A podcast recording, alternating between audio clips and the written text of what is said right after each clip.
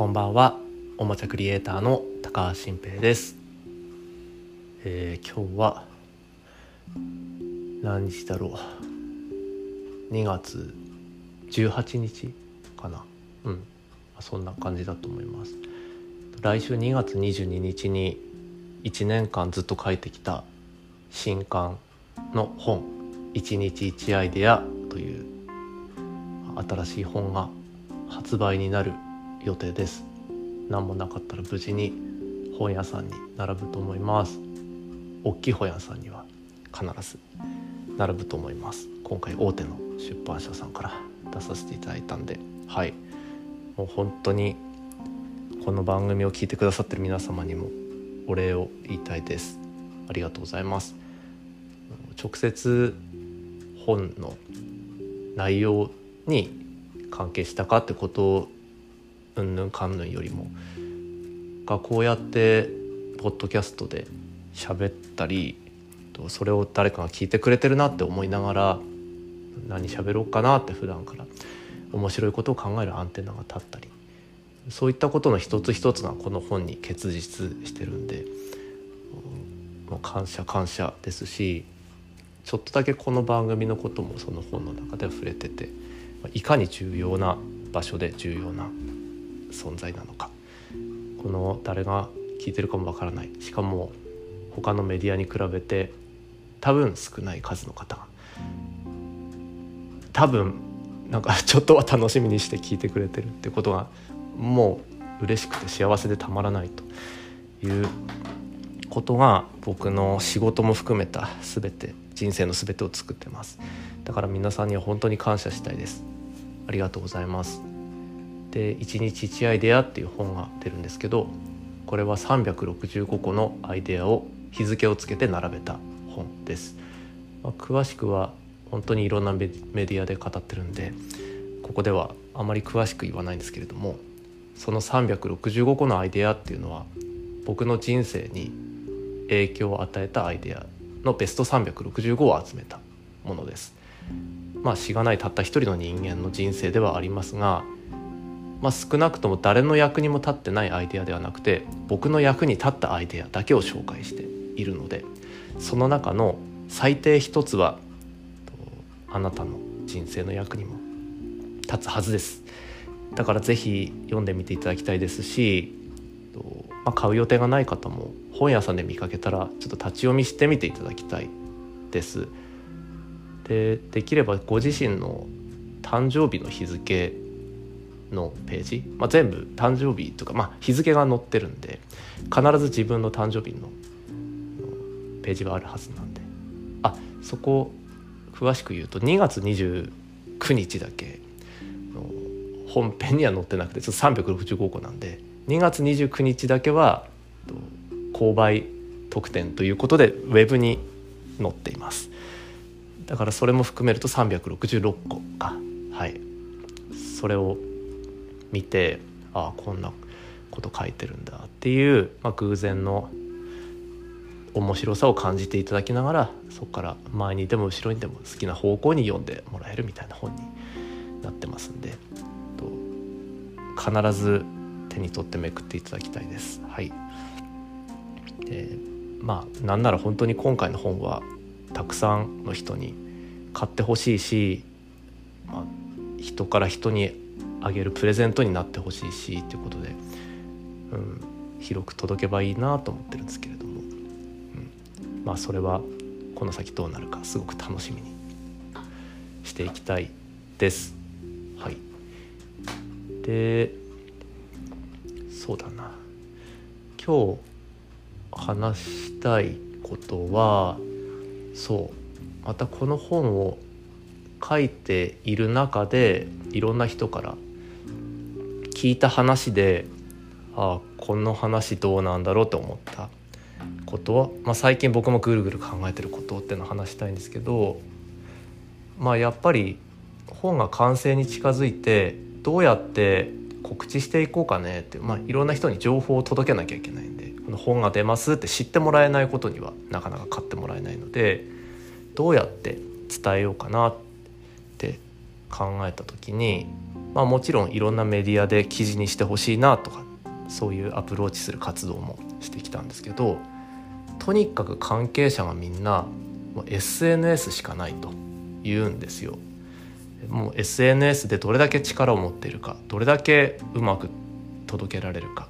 まあバズらせるって言い方が全てではないけどそうやって拡散するような投稿をすることができるかがもう全てなんですよという人がとても多かったですだからあやっぱりそういう時代なんだって思ってだから SNS 頑張ってくださいって、まあ、言われたわけなんですねその売る担当の人たちとかに。でまあ僕は「そうだよね」って「SNS 大事だよね」って言ってそこでたくさんの人に届くようにまあやっぱり一生懸命投稿しようとしたんですけどいや SNS って疲れるなと思ってなんか一つしょなんなんていうのかなその言ったら告知その本を買ってほしいですみたいなことを言うしかもそれが誰が見ているかもわからない世界に向けてオープンな場に向けて言うっていうのはなかなかにエネルギーを吸い取られる行為だなって思って。例えば僕はこの番組に関してはもはやあの絶対にバズることはないし毎回聞いてくださってる方っていうのはあのちょっとずつ増えているものの大体わかるので数が。うん、まあ誰かは分からないけど、まあ、いつも聞いてくださってる好意的な方だなと思ってるからまだあの何でも甘えて言えるんですけど、まあ、それこそツイッターとかで書くとどう間違って誰の目に入るか分からないじゃないですか。それでどういう印象を持たれるかも受け取り手側次第なのですごく怖い。でそこでたくさんあの告知してくださいみたいなこと言われてでできるだけなんかいい感じで見せてみたいなあのアドバイスとかも入ってでこういう投稿がいいんですみたいな感じでサンプルもこう見せてもらったりしたんですけどその詳しい人に。でもそのサンプルっていうのはまたすごいアピリ用というかでいやこれ真似できないなと思ってでしかもそういう人たちってすごい数のフォロワーいていやすごいすごいなと思ったんです。いろんな意味で。そうなったこともすごいしその環境の中ですごい人数に見られている中でそうやって発信できるって。うん。なんか頑張ってできることじゃないかもなって思いました。でその後僕はあの自分が仲いい人でそういうまあインターネットでの広報とかそういう仕事にすごく詳しい人とお話をして、まあ、その人信頼における人で、まあ、すごい仲いい友達ででみんなが SNSSNS って言ってくるんだけどもうそういう時代なのかなみたいな話を聞いたらまあその彼は、まあ、そうだともう断言するともう SNS が仕事においては世界を支配しているのかもしれない。そう考えると、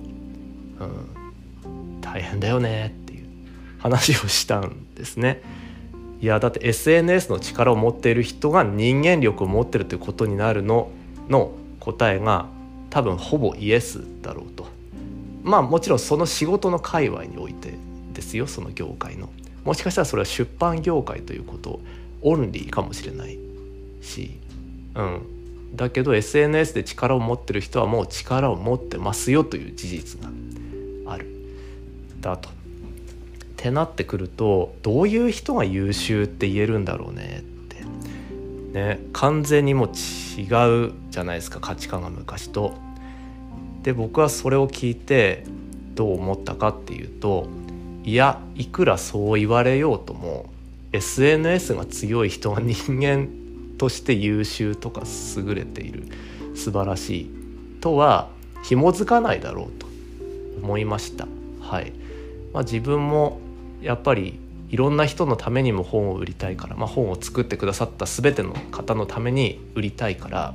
SNS を頑張ろうと思ったけどうん。なんかそれで SNS でいろんな人がより自分の活動を追ってくれるようになっなることってやっぱり怖いしマイナスも必ずあるんです。だってまだそうやって SNS で活動してるいわゆるインフルエンサーとか、まあ、YouTuberTikToker みたいな人ってあのなんかそのネットの世界じゃないところから見るともう異次元の人たちでなんかギャーギャー騒いでる人みたいにやっぱ思われてるんですよまだ時代としては。その考え方が古い古くなりつつあるのは分かるけど僕はもうネットで一緒に交流して楽しい友達はいるけどそれは全く別の話で結局現実に会って遊んでる友達の方が絶対に最後はそっちが大事じゃないですかリアルだし。で僕は SNS で会った人でも結局仲良くなる人とは実際に会いたい。まあ最低でも今だったらリモート通話で会いたいって思うから友達である以上は。それでようやく一生の友達人生の友達だから結局は SNS でなんか力を持つということとリアルで自分と相性がいい人と出会えるということとは全くの別物だし SNS のせいで本当は出会えてたかもしれない運命の友達を逃す可能性だってあると思うんです。うん、だからこれは多分負け惜しみとかへりくつではないとは思ってて、うん、だから SNS を自分ががんなんかいいなと思うこと以上にと頑張るってことは絶対にしない方がいい。それがみんながいや SNS の力が人間力だって言い始めようとも違うと、うん、断言したいですね、うん、インターネットが第一の世界になるって偉い人がたくさん言ってますけどそれに意見として逆らうのは間違いだと言われようともなんかリアルとネットのメタバースって何が違うのっていうことを説明してみろよと言われようともだってここにいて目の前にその人がいるっていう現実の方は現実なんだから。うん。それがじゃあそれが現実じゃないんですかって言われたらそんなわけないんだから。うん。か現実の世界で特に僕はおもちゃを作ってるからかもしれないですけどね仕事で。目の前で触っておもちゃ触って遊んで。でこねくり回して作って。で一緒に人と話してっていう世界を大事にしたいですよね。そのためにまあ何度も言いますけど決して負け惜しみではないけれども SNS で必要以上になんか変な頑張りをすることがリアルの幸せを邪魔することはあると思う、うん、かな、うん、なんでそんなそんな騒がないと。まあそんなこと思いました。ということでまあこれからちょっと時間をかけて一人でも多くの人に本を届けたいと思ってますので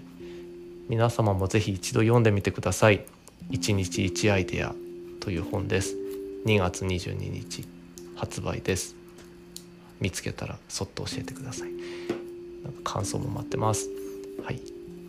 じゃあ今日はこの辺で。皆さんいつもありがとうございます。おやすみなさい。